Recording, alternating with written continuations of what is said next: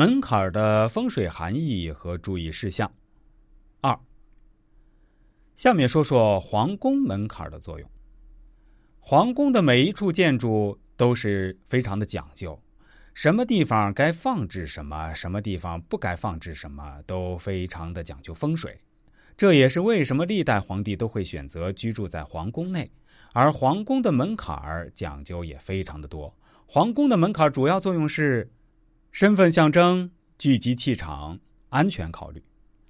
现在我们一般都居住在楼房里，很少会有门槛了。但是在我们家里，每个房间每个房间可以设置门槛石，尤其是厨房和厕所这种比较污秽的房间。门槛原指门下的横木。中国传统住宅的大门口必有门槛，人们进出大门均要跨过门槛，起到缓冲步伐、阻挡外力的作用。古时的门槛高与稀奇。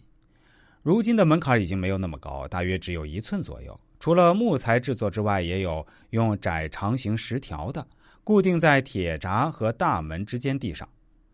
门槛在风水学中有很重要的意义。在中国传统建筑中，大门入口都会设置门槛它在风水学中的作用是阻挡外部不利因素进入家中，并防止财气外漏。门槛还明确的将住宅与外界分隔开来。同时，门槛既可以挡风防风，又可以把各种爬虫拒之门外，因而实用价值很大，对阻挡外部不利因素及防止财气外泄均有一定的作用，对住宅风水颇具重要性。注意门槛风水，防止漏财。在家居风水中，有一样特殊的事物，看上去很不起眼，却是不能忽略的一环，这就是门槛了。在我国传统住宅的大门口均设有门槛，这样即便门开着，无形中仍存在一道关卡。所以风水学把门槛叫做关栏。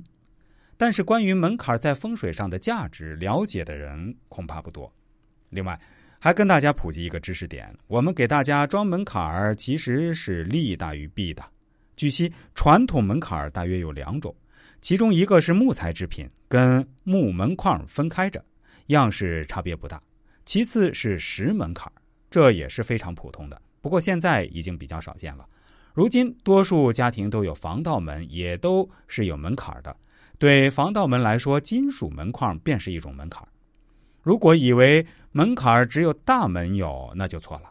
住宅里面也有不少的门槛不仅是阳台、卫生间这些常要担心水的地方，就是厨房、卧室也都有门槛俗名叫做过门石。